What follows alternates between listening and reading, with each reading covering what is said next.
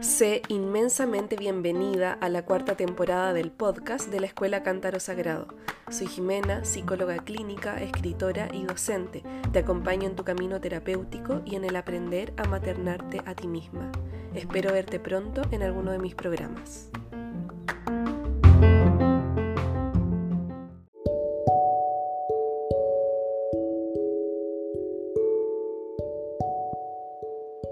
Hola hermosa, bienvenida a un nuevo capítulo del podcast.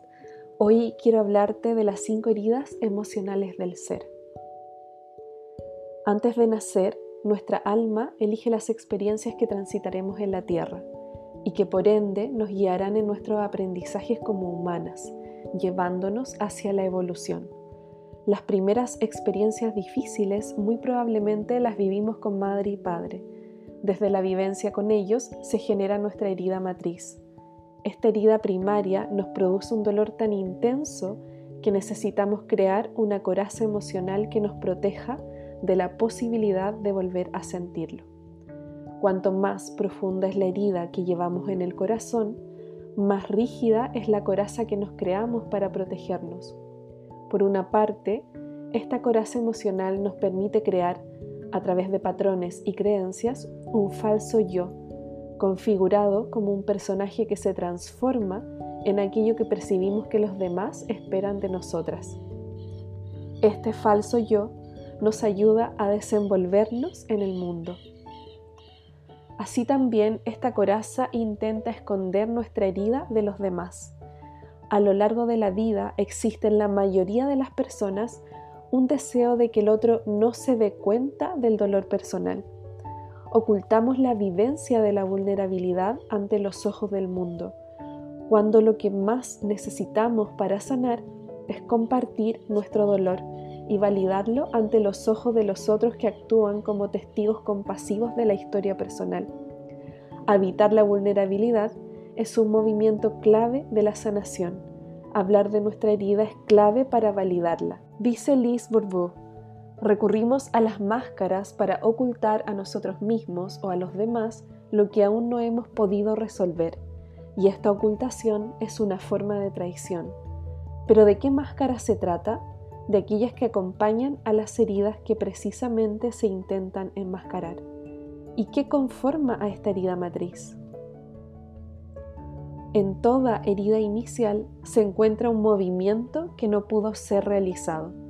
Por ejemplo, el movimiento que necesitábamos hacer hacia la madre para tomarla en el corazón pudo interrumpirse a causa de muchas experiencias como el abandono, el rechazo o la indiferencia. Si este movimiento no se realizó, una parte del alma se congela. Entonces la coraza emocional tiene un patrón que nos lleva a huir del mundo para separarnos de Él y esta es la estrategia con la que nos protegemos. En este caso, ¿te ocurre, por ejemplo, que cada vez que te sientes sensible, herida o vulnerable, prefieres aislarte de los demás para disminuir tu sensación de dolor? Nos desconectamos de la madre y de las personas para no sentir que las necesitamos. Y de esta forma, la coraza emocional nos lleva a aislarnos repitiendo el patrón de soledad una y otra vez. En el centro de esta sensación reside la frase yo solo me tengo a mí.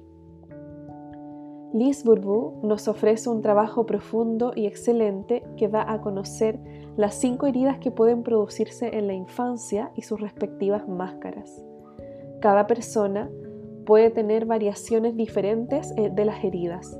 Sin embargo, existe una herida predominante que determina la personalidad, configura la forma del cuerpo y nos lleva a ser quienes somos. Ella dice, la herida interior puede compararse a una herida física, que desde hace tiempo tienes en la mano, pero que ignoras tenerla y cuya curación has descuidado. Prefieres vendarla para no verla. Este vendaje equivale a una máscara Creíste que así podrías fingir no tener la herida. ¿En verdad creíste que era esa la solución? Por supuesto que no. A continuación entonces te presento las cinco heridas emocionales que Liz Bourbeau descubrió en sus investigaciones. Primero, la herida del rechazo. Esta lleva a la persona a sentir que no tiene derecho a existir, por lo que desarrolla una máscara de huidiza, en que duda de su derecho a estar en la vida y por lo tanto parece no estar completamente encarnada.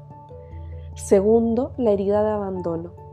Las personas experimentan una profunda falta de comunicación con el progenitor del sexo opuesto, se sienten no queridas y como resultado crean una máscara de dependientes.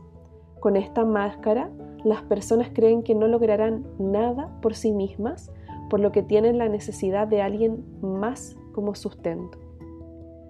Tercero, la herida de humillación surge cuando la persona siente que uno de sus padres se avergüenza de ella o así también tiene miedo a que se avergüencen de ella como hija o hijo. La máscara masoquista creada en esta herida lleva a que la persona inconscientemente busque el dolor y la humillación la mayor parte de las veces. Cuarto, la herida de la traición. La persona vivió situaciones de manipulación de parte de sus padres puesto que estos se centraban principalmente en sí mismos, por lo que hay una pérdida de confianza hacia ellos o expectativas que no fueron satisfechas. La máscara creada es la del controlador, que busca asegurarse de ser fiel y responsable y garantizar que los demás mantengan sus respectivos compromisos. Y quinto, la herida de la injusticia, la persona no se siente apreciada o respetada en su justo valor o cree no recibir lo que merece. Puede traducirse en el sentir que se tiene más o menos cosas que los otros. La máscara desarrollada acá es la rigidez, mostrándote como una persona fría e insensible para ocultar una gran sensibilidad. Te dejo las referencias el libro en el cual me basé para escribir este artículo y en caso de que desees emprender un camino de desarrollo personal, te recomiendo muchísimo hacer un viaje interno para definir las heridas a través de las palabras que surjan desde tu propio universo simbólico. Primero que todo, es muy importante descubrir los símbolos que captó el inconsciente cuando se inició el agujero negro de la herida matriz. Espero que hayas disfrutado muchísimo este capítulo del podcast. Te invito a pasar por la página web para que puedas dejar tus comentarios y te dejo un abrazo inmenso.